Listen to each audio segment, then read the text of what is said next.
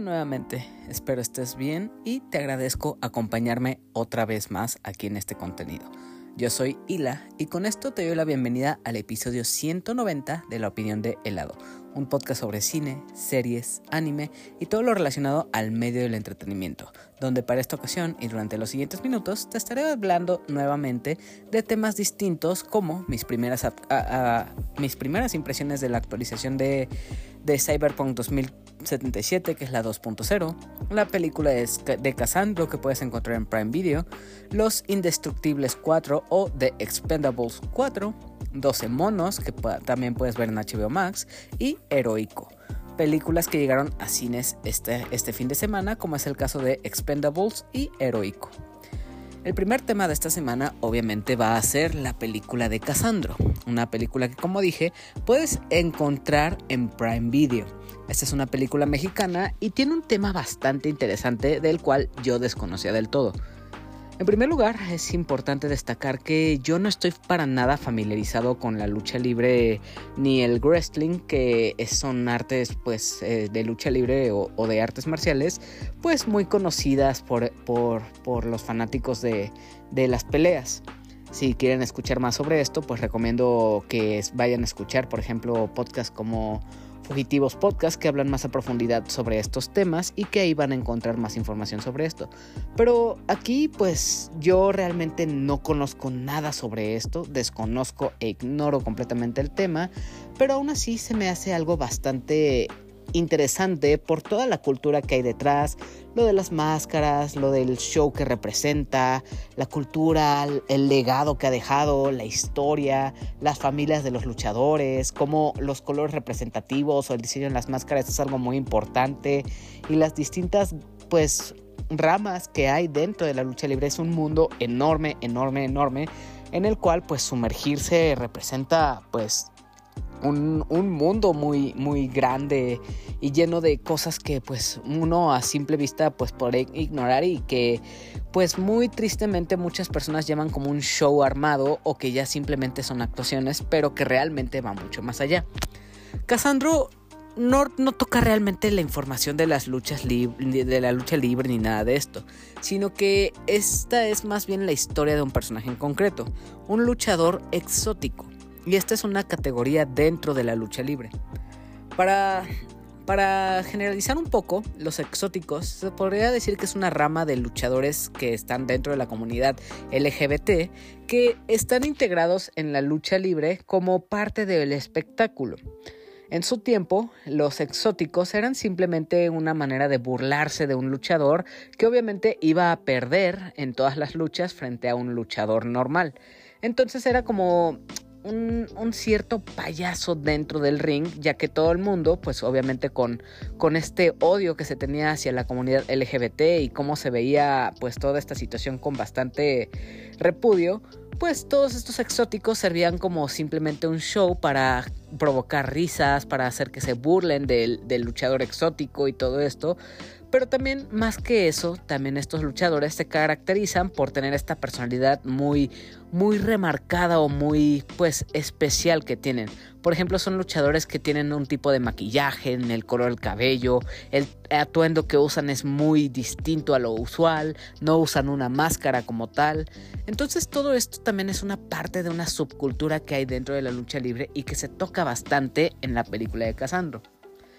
Esta cinta se podría decir que es un biopic de un, hombre que existió en la vida real, que existe, que se llama Saul Armendaris, conocido también como Casandro el Exótico. Obviamente un luchador de lucha libre que se fue haciendo su popularidad y su fama y que de hecho triunfó bastante en la lucha libre.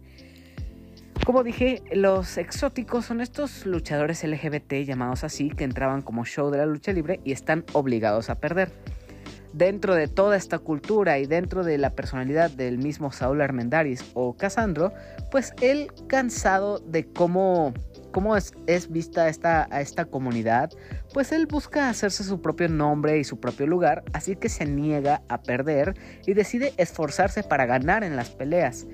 Esto obviamente al principio hace que no le guste nada al público o a la audiencia que lo está viendo, cosa que hace que lo abucheen o que simplemente se vayan en contra de él por precisamente su personalidad y la ropa que usan y cómo es él en persona.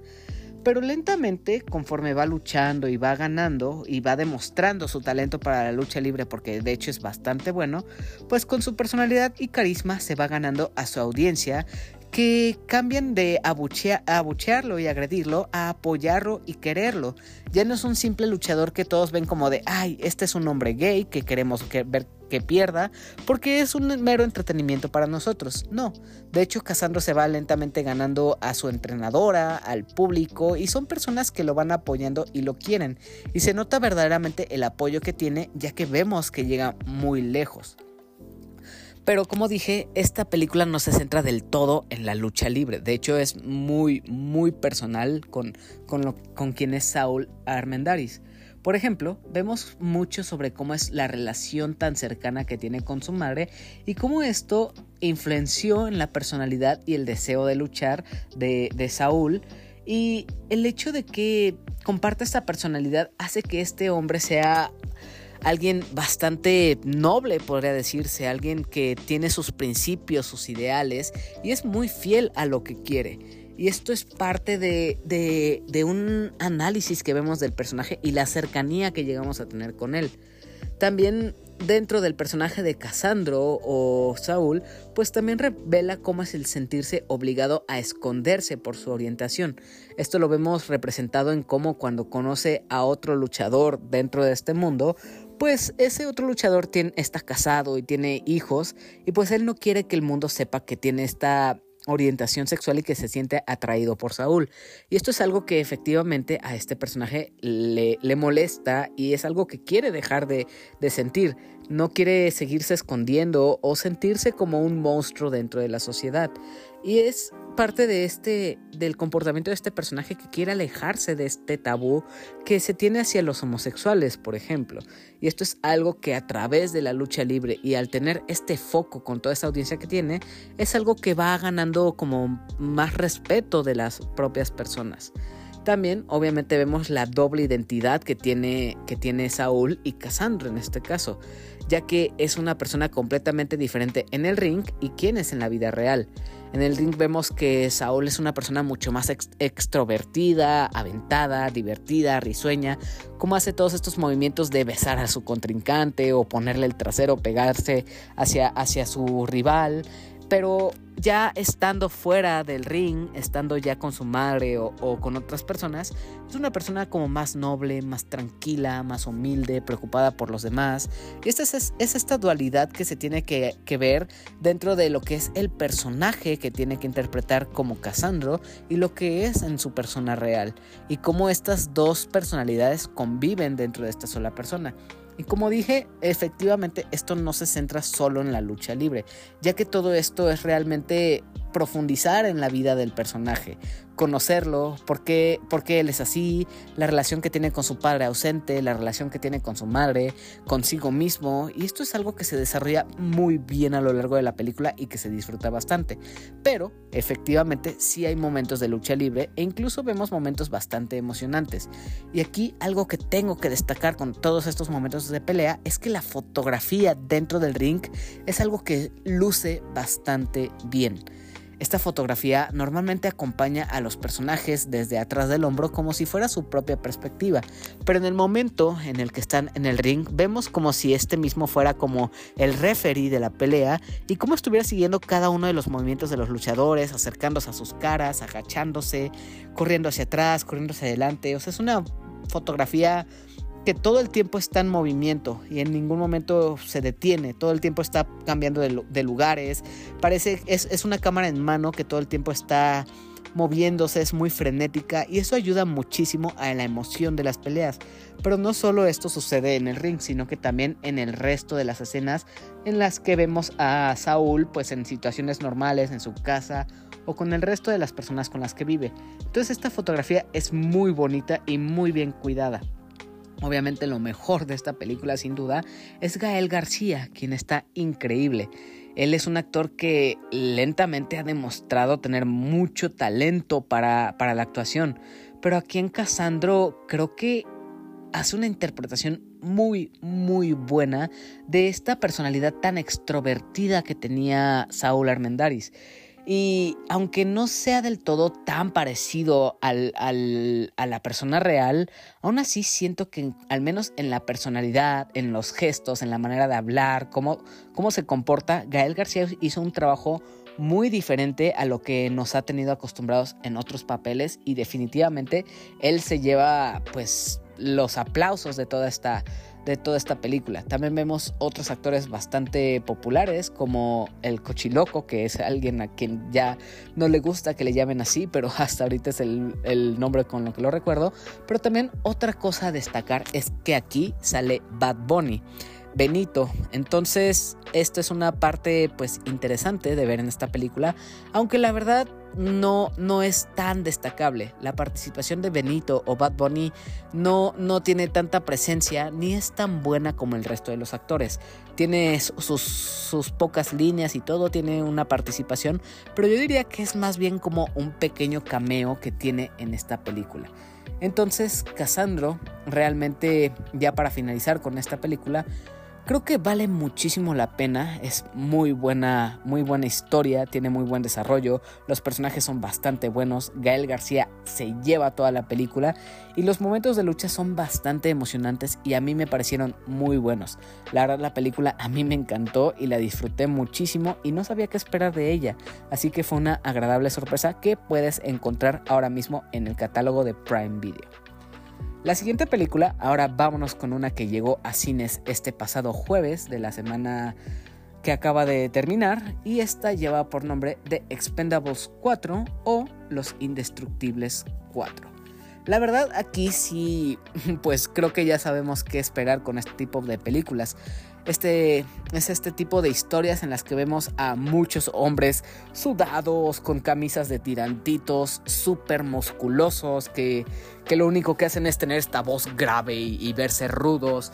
Y es ese tipo de películas que alude mucho a lo que podría llamarse dad porn o pues películas domingueras para los padres, pues que, que muchas veces disfrutábamos mucho con ellos. Y este es un tipo de película pues muy similar a, a este estilo. Aquí ya es la cuarta entrega de esta película y pues, ¿qué puedo decir de esta? Es, es una cosa súper, súper naca, pero así muy, muy naca, porque tiene todos los clichés de las típicas películas de acción. Aquí obviamente es ver el cine de rudos y machos llenos de músculos, mujeres buenonas y mucha acción desmedida llena de balas, de explosiones, de tanques de guerra, de todo este tipo de cosas que es algo que obviamente ya puedes esperar de este tipo de género. Aquí la verdad tengo que decir que que sí, sí es una cosa muy, muy naca. Pero contrario a lo que podría decir, no voy a decir que es una película mala. Al contrario, me entretuvo bastante. Es de esas cintas que, que no recomiendo para nada ver en cines porque es una pérdida y una gastada de dinero innecesaria porque no lo vale. Es una porquería, es una cosa súper naca, súper vulgar. Que, que es eso, es una pérdida de tiempo. Pero ya entrando en la convicción de que vas a ver una porquería, una basura y una cosa súper, súper, súper absurda, pues llega este factor de que, ok, estoy viendo algo horrible, estoy viendo algo naquísimo, me voy a entretener. Y en estos elementos de acción, de peleas, de explosiones y todo eso, cumple bastante bien. Hay elementos de animación que sí son un poco criticables, no son tan buenos, pero que aunque si lucen un poco descuidados, aún así sigue siendo una película que dentro de lo que cabe es entretenida. ¿De qué va esta película? Y sí, esta intenta tener una trama entre comillas, aunque sabemos que esto simplemente es una mera excusa para pues mostrar balazos, músculos, mujeres sexys y demás. Aquí lo que vemos es que un grupo de terroristas roba dentro de un país, creo que latinoamericano, roba un conjunto de bombas nucleares que pues buscan robarse con el objetivo de llevarlas a Rusia y detonarlas allá para así eh, detonar lo que sería la tercera guerra mundial entre Estados Unidos y pues Rusia. Obviamente las cosas han estado muy tensas tanto en Estados Unidos como en Rusia, así que esta película se cuelga precisamente de este tema. Aquí, obviamente, al ser un trabajo que nadie debe saber lo que está sucediendo, porque si no, esto implicaría que la guerra mundial inicie otra vez, pues se contrata a este grupo que son los indestructibles, que obviamente son, son como en James Bond, que es una persona a la cual vas a buscar y contratas. Si quieres que un trabajo suceda en el que si algo malo pasa, te puedas deslindar completamente y puedas culpar a este grupo de hombres para que todos se vayan sobre ellos.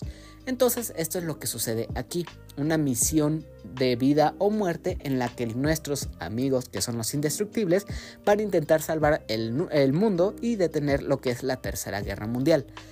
Aquí pues sucede algo que quieren darle como un giro dramático o interesante en el que uno de los personajes más importantes le pasa algo de lo, que, de lo cual no hay marcha atrás y que creo fue una decisión bastante arriesgada para la franquicia ya que es un personaje bastante importante y que pues su ausencia va a hacer que los personajes tengan que hacerlo lo imposible para, para que la misión tenga éxito a pesar de lo que ha sucedido.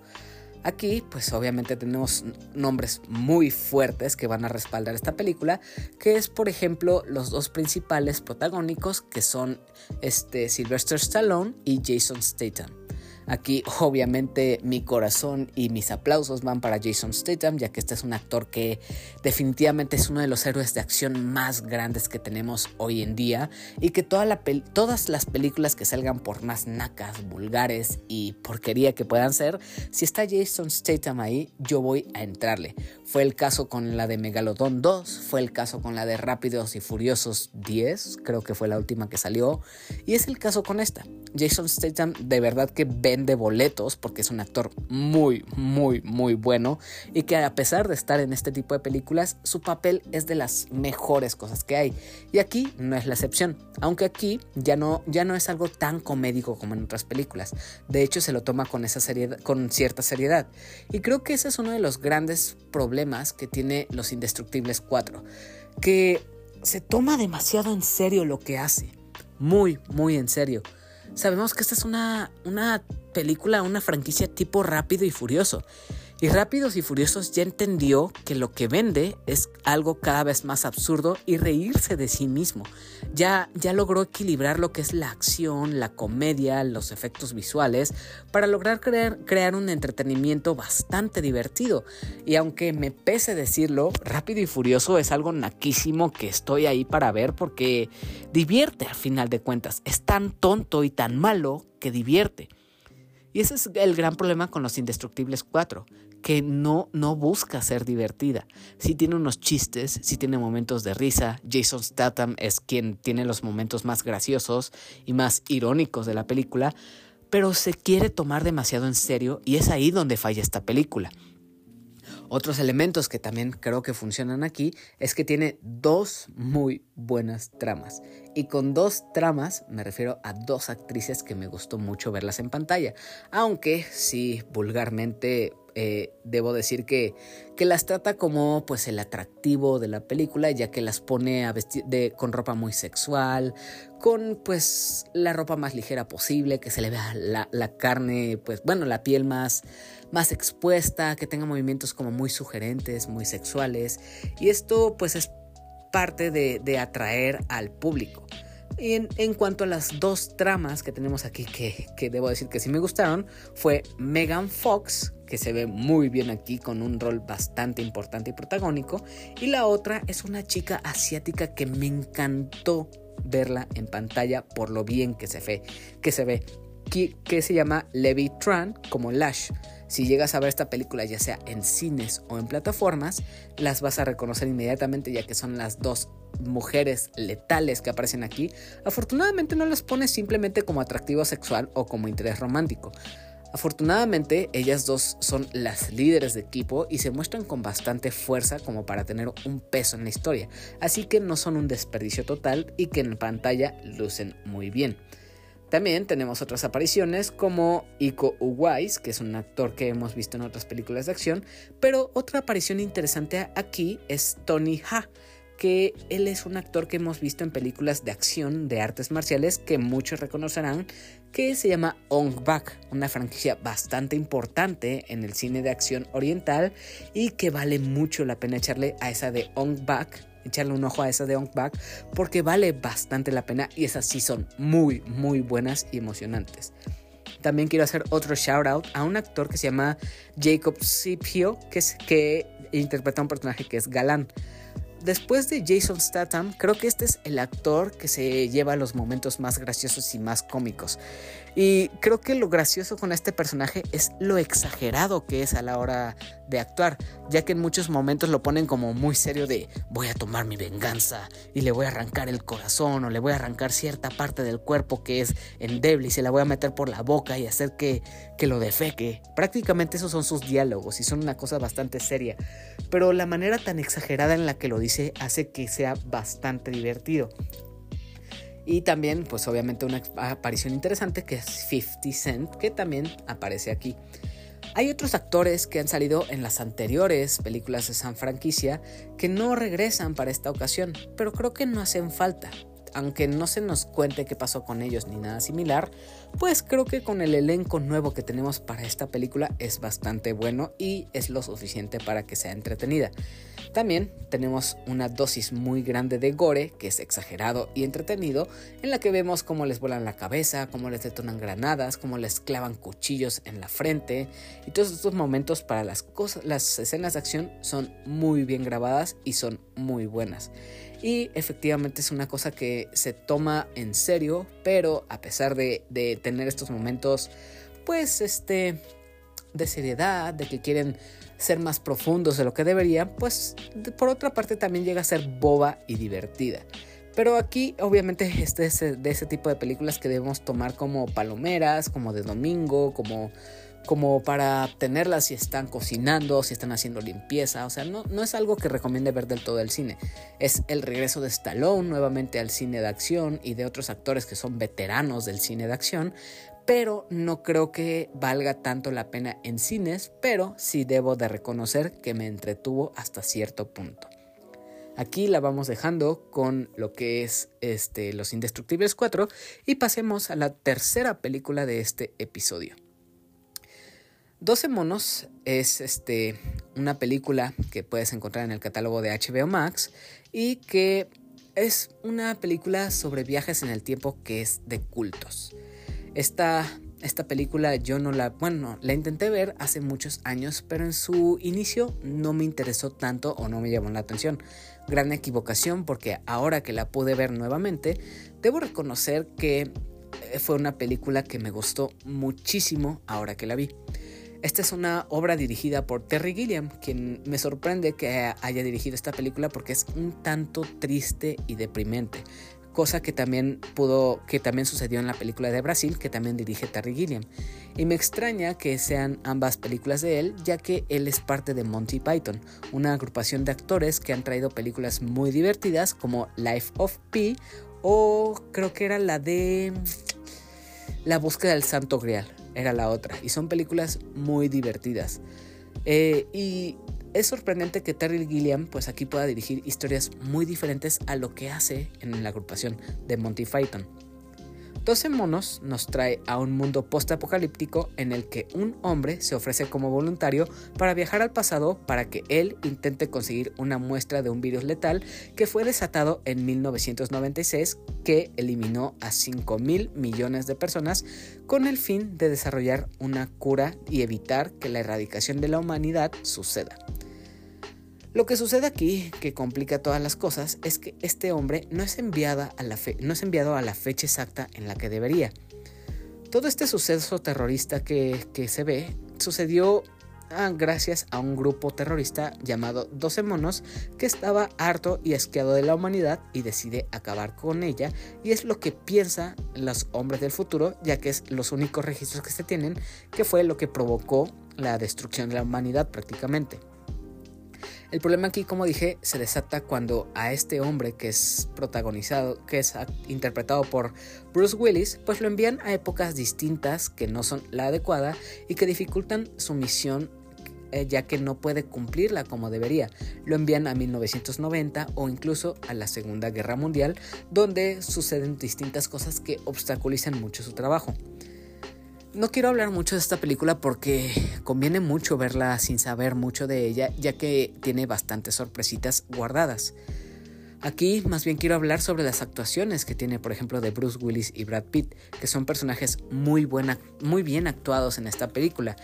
En general todos, los, todos lo hacen muy bien, pero creo que Principalmente Bruce Willis se lleva toda la película con su papel protagónico, en el que vemos cómo empieza siendo un hombre que le preocupa su misión y cumplir con lo que tiene que hacer, a un hombre que con todo lo que le está sucediendo se va volviendo como cada vez más loco, ya que no le creen, lo encierran, lo, llevan a, un psiquiátrico, lo, lo, internan, o sea, le pasan cosas muy, muy, muy gachas y es un personaje que la sufre bastante en esta historia y es tratado como un loco, como un vagabundo, lo golpean, le disparan, le hacen de todo tipo de cosas.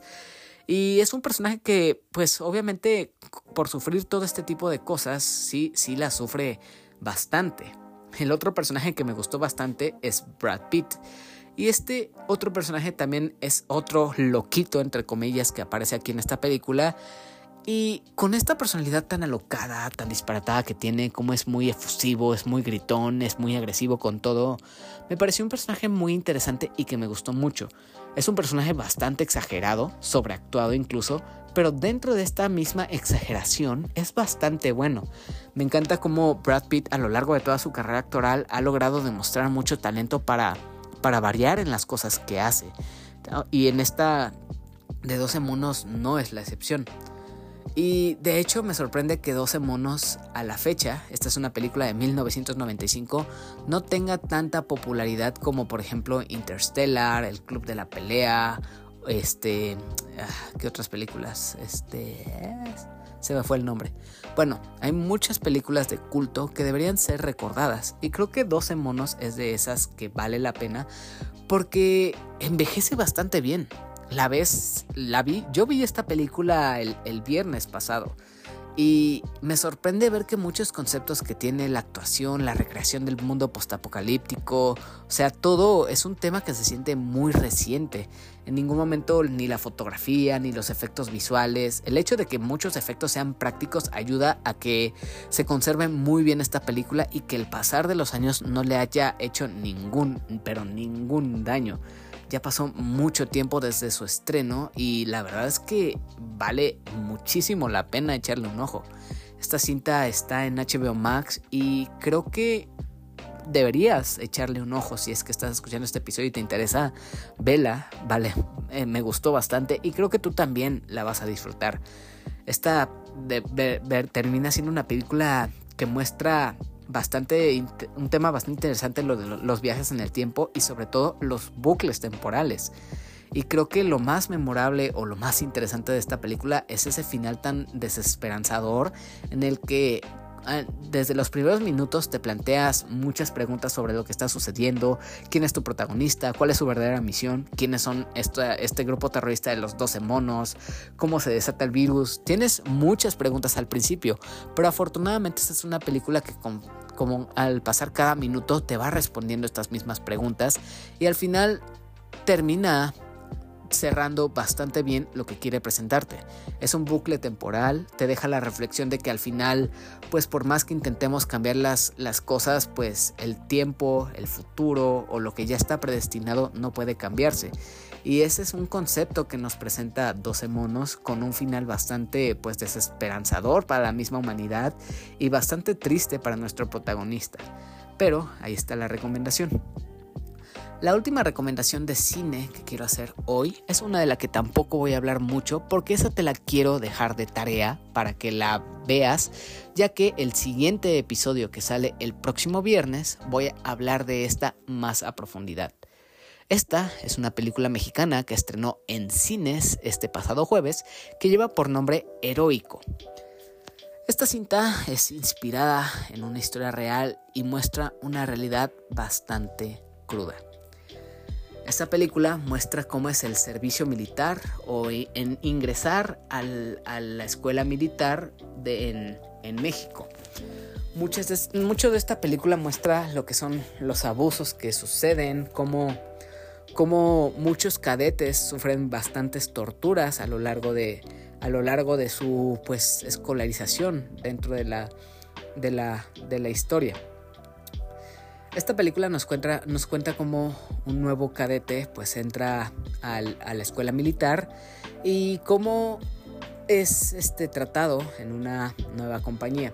Él tiene a, su líder, tiene a su comandante, al cual tiene que obedecer, obedecer todo el tiempo, pero al ser un novato, a los cuales pues entran no solo él, entran varios que son llamados potros, más adelante voy a decir por qué se llaman potros, pues entran y están maravillados con, el lugar en el que van a marchar, el entrenamiento que van a tener, están felices de hacer nuevos amigos inmediatamente, pero lo que no saben ninguno de estos potros o cadetes es la tortura que van a vivir dentro de la escuela militar. Aquí el detalle empieza cuando pues conocen a su comandante y conocen que pues los tratos que van a recibir son bastante tortuosos y muy pues agresivos contra los potros. A los potros, aquí lo que nos enseña esta película es que se le llaman así a los nuevos cadetes. Uno podría pensar que este es un apodo que se les da porque pues obviamente pues un caballo es una un animal bastante fuerte que puede salir adelante, que crece para convertirse en un corcel, que va, que va a ser bastante pues fiel, que va a ser fuerte, que va a liderar a la nación. Pero aquí como lo definen es de una manera bastante denigrante y ofensiva. De hecho, tal cual como lo dicen, les dicen potros porque cuando un caballo nace, pues nace todo débil, todo frágil, con las patas temblándoles y están todos desorientados y se puede decir que están todos estúpidos o tontos porque no saben moverse.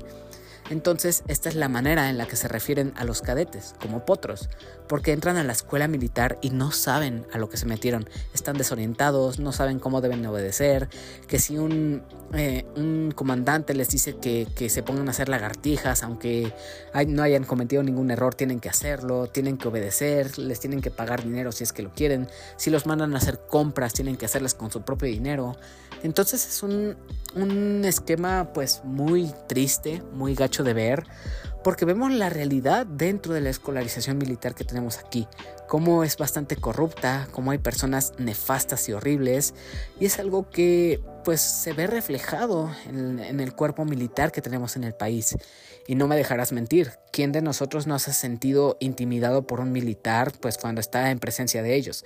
Hay unos que sí pueden ser bastante amigables, respetuosos y no hacer nada, pero creo que la mayoría son bastante agresivos o pues imponen mucho al estar presentes. Te sientes amenazado, te sientes en peligro cuando estás en presencia de ellos. Al menos pues esa ha sido mi experiencia y mi caso. En, cuanto a entrar a la zona militar, estar frente de ellos, es, algo que se siente muy opresivo y peligroso y es algo que, que trae cierta incomodidad. Y entonces este tipo de comportamiento que vemos, como cómo está sucediendo todo aquí en, el heroico colegio militar del país, pues vemos las verdaderas, los verdaderos horrores que se viven dentro. Es una película bastante triste, bastante cruel, en el que nuestro personaje pues se va a ir quebrando lentamente. Al principio tiene esta fuerza de voluntad porque él, él no entra por, sus propia, por su propia convicción. Él entra porque se ve obligado a, entrar al cuerpo militar. ¿Por qué? Porque los militares gozan de sueldos muy atractivos, reciben 28 mil pesos, incluso siendo un cadete nuevo, reciben un muy buen salario, además de que de que el servicio, el, seguro médico es de lo mejor, ya que te cubre a ti y te cubre a, a, tu familia. Entonces es un sueldo muy atractivo y un seguro bastante beneficioso para la familia del nuevo cadete. Entonces aquí nuestro protagonista entra porque su mamá tiene diabetes y pues debe estar ahí porque no tienen el dinero suficiente ya que están en una zona marginada y son pobres y pues su mamá necesita el seguro médico. Entonces con este fin de poder pues ayudar monetariamente y que su mamá tenga seguro pues él entra pero no porque él haya querido o porque él haya estado entusiasmado de ingresar al heroico colegio militar. De hecho es algo que que lentamente vemos que él quiere rendirse, quiere alejarse por todas las torturas y castigos que recibe y es algo que nosotros entendemos en el personaje. Muchas veces pues vemos los castigos que reciben y dicen, ok, perfecto, entiendo por qué se rinden, por qué lo dejan de último momento y, y desertan. Y cosa que no es sencillo, porque incluso desertando los tratan mal, los tratan con miseria. Y es que de verdad ves a los personajes que, aparecen en pantalla y no sabes pues qué es peor, si desertar, si seguir ahí, si obedecer, aunque te humillen. O sea, es una cosa bastante cruel. Una cosa bastante interesante con Heroico es que solo hay un actor profesional en la película. El resto son exmilitares que aparecen en pantalla y que dan testimonios reales de lo que, de lo que pasaron en, su servicio militar estando dentro de la escuela y todas las torturas que pasaron. Creo que lo más sorprendente de esta película es que todo lo que vemos en pantalla es real. Y lo más loco de todo esto es que a veces esta película, las cosas que vemos y las situaciones que vemos pasan perfectamente como si fuera una película de terror, pues psicológico, y es, es feo ver lo que pasa en pantalla, pero es una realidad que tristemente se vive en México y que creo que con Heroico pues es una película que merece la pena ver en cines porque va a ser bastante polémico. No sé cómo no ha habido grandes consecuencias frente al cuerpo militar aquí que haya pues protestado o haya hecho en contra de esta película porque sí revela pues cosas bastante crueles y gachas. Ahí la dejaré con Heroico, como dije, la dejo de tarea porque quiero comentarla más a profundidad en el próximo episodio de, de este podcast pero quería hacer la recomendación para que no se te escape, porque siendo una película mexicana y con el contexto y trasfondo que tiene, no me sorprendería que la van a quitar muy pronto, si acaso este jueves va a ser, no, este miércoles va a ser su último día en pantalla. Entonces sí me gustaría mucho que la vieras y que me acompañes en el siguiente episodio para hablar de esta película. Pasamos al último tema, un poco ya más alegre, porque este ha sido un episodio un poquito más depresivo. Y en este, en, este último tema, me gustaría hablarte de lo que es este Cyberpunk 2077. Es un juego muy viejo que salió por ahí del 2021, me parece, si no me equivoco. Espero no estarme equivocando. Y es un juego que yo le entré a finales del 2022. De hecho, lo estuve terminando. No, de hecho lo jugué en este 2023 este juego le guardo muchísimo cariño porque yo durante mucho tiempo no tuve una consola de nueva generación. mi última consola fue el Xbox 360 y el Wii. Y me perdí lo que es el Xbox One y pues muchas consolas de Nintendo, de Play 4 y todo eso. Y recientemente lo que es este 2023 pude comprarme lo que es la consola del Xbox Series S. Esta consola pues obviamente me dio el brinco a la nueva generación y el primer juego con el que pude experimentar esta nueva generación fue con el juego de Cyberpunk 2077. Este en su tiempo fue muy criticado, lo, abuchearon bastante porque salió con muchos bugs y muchos, muchos errores. Esto obviamente hizo que mucha gente se bajara del juego, lo criticara, lo, lo, calificara mal en Metacritic, por ejemplo, y tuvo muchos contratiempos y muchos problemas yo la verdad debo decir que cuando lo jugué, que fue a inicios de este año, no me tocó experimentar ningún bug ni, tampoco algún problema con este videojuego. Yo a este juego le quise entrar debido a la serie de anime que es Cyberpunk Edge Runners, un anime que está eh, al menos en mi top 3 de animes favoritos. Y pues fue por este anime que quise entrarle a este videojuego y gracias a la nueva generación pude entrarle. La verdad me encontré con un juego fascinante, muy divertido y que me la pasé bastante bien. Ahora, el pasado 21 de septiembre, que fue el jueves de la semana pasada, salió una nueva actualización que fue la 2.0. Esta actualización es bastante importante porque, como nos lo fue contando CD Projekt Red, iban a cambiar muchísimas cosas en el juego. Los gráficos, la jugabilidad, la inteligencia artificial e incluso la historia con su nueva expansión que se llama Phantom Liberty. Hasta ahorita ya pude jugar el videojuego de, Cyberpunk 2077 en su versión 2.0 y originalmente fue un juego al que le dediqué 70 horas en total. Y esas 70 horas fue de la, de la cosa más divertida que podría haberme pasado y a la cual le guardo mucho cariño. Actualmente incluso puedo reconocer que Cyberpunk es mi videojuego favorito en la actualidad, ya que me fascinó de inicio a fin y me divertí bastante. Tiene sus errores, tiene sus cosas que incluso yo podría decir que me gustaría que hubieran implementado, que a la fecha no se va a implementar tristemente, pero aunque no es el juego perfecto, sí puedo decir que a la fecha creo que es mi juego favorito. Y eso comparándolo con grandes videojuegos como lo es incluso Metroid, que es mi franquicia favorita. Pero Cyberpunk creo que sí, sí actualmente es mi favorito. Con la, con la actualización 2.0 debo decir que estoy completamente maravilloso. Me voló la cabeza la diferencia visual, que hay y también con las gráficas del juego. Con la historia todavía no puedo decir nada porque esa llega el 26 de septiembre. Faltan pocos días para que llegue y me tiene realmente muy emocionado. Pero con las 7 horas de juego que llevo, sí es un cambio bastante grande. Obviamente Cyberpunk es un juego que te deja tomar muchas elecciones, muchos caminos, muchas decisiones, ya que tienes un gran árbol de habilidades que puedes manipular a tu preferencia para tener un distinto tipo de juego. Puede ser un jugador que puede pelear cuerpo a cuerpo, a larga distancia, puede hacer corta, corta y, larga distancia, puede hacer hackeos, puede, puede hacer muchas cosas. Y este juego te deja disfrutarlo de distintas maneras a como tú te vayas acoplando a él.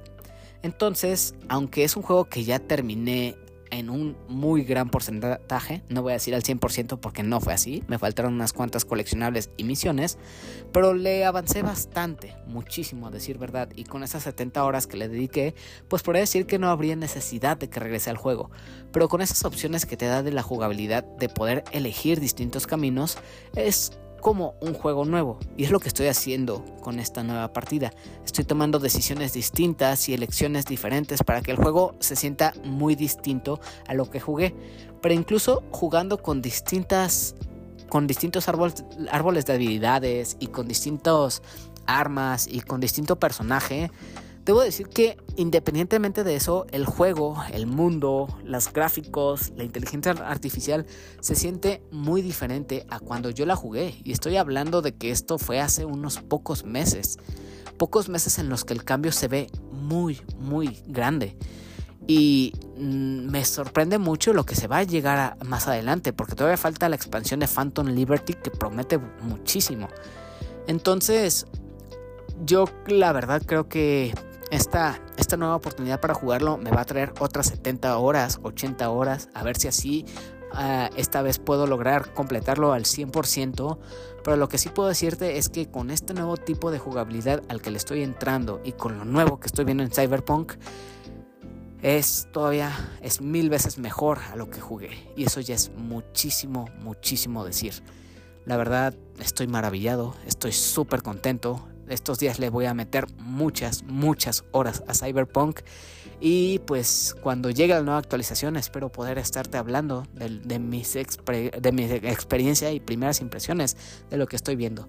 Así que si no has jugado Cyberpunk 2077 o ya lo jugaste anteriormente pero lo abandonaste o, o no lo has jugado en esta nueva actualización, te recomiendo mucho que regreses porque es un juego completamente nuevo y que se disfruta muchísimo.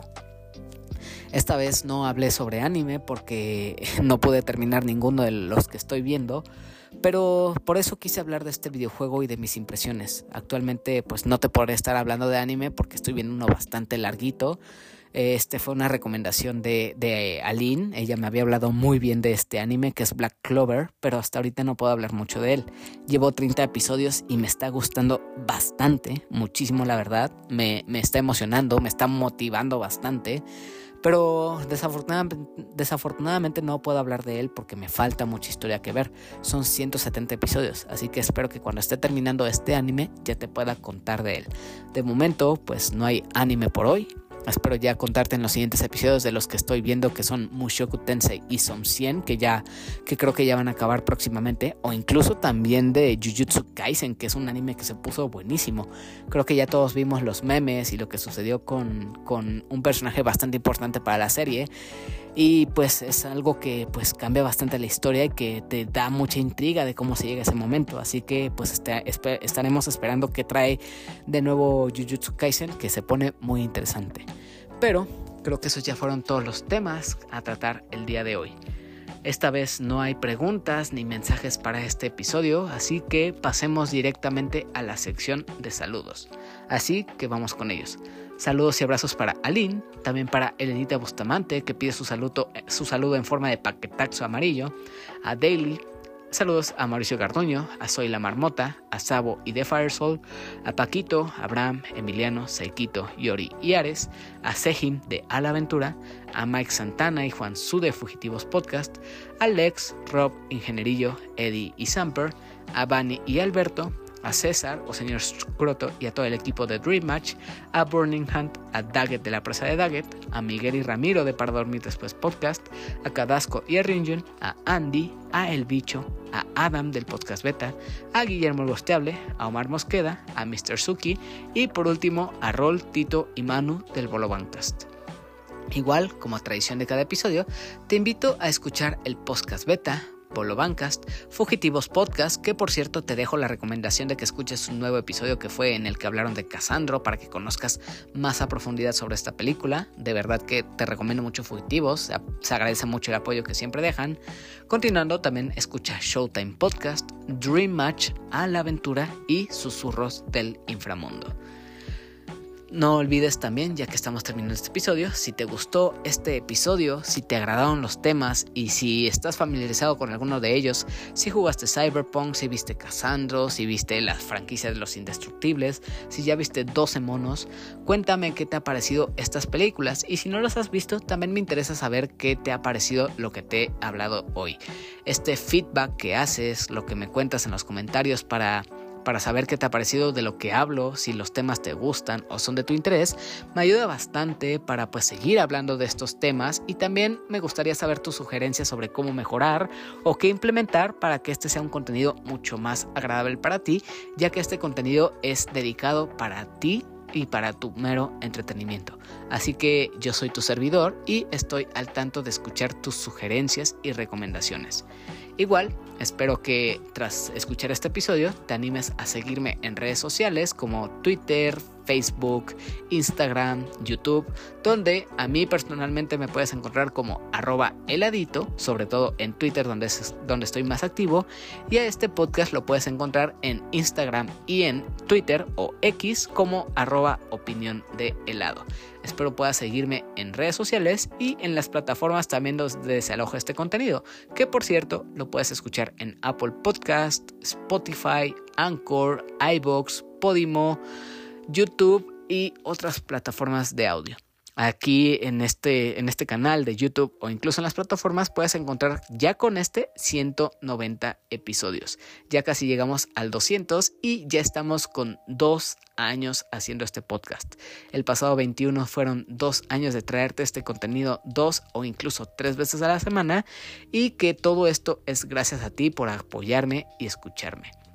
Muchas gracias por llegar al final de este episodio y recuerda que el próximo viernes nos vemos para hablar de Heroico, que por cierto, durante el próximo episodio que va a ser el 191 que es de Heroico, va a ser el último episodio dedicado a una película en especial, ya que en octubre nos vemos para el especial de Spooktubre con una invitada muy especial y también un invitado que no les quiero contar quién es porque es una muy agradable sorpresa y que les va a gustar y que estará acompañándonos en algunos de los episodios. No sé si todos, pero esto estará por confirmarse.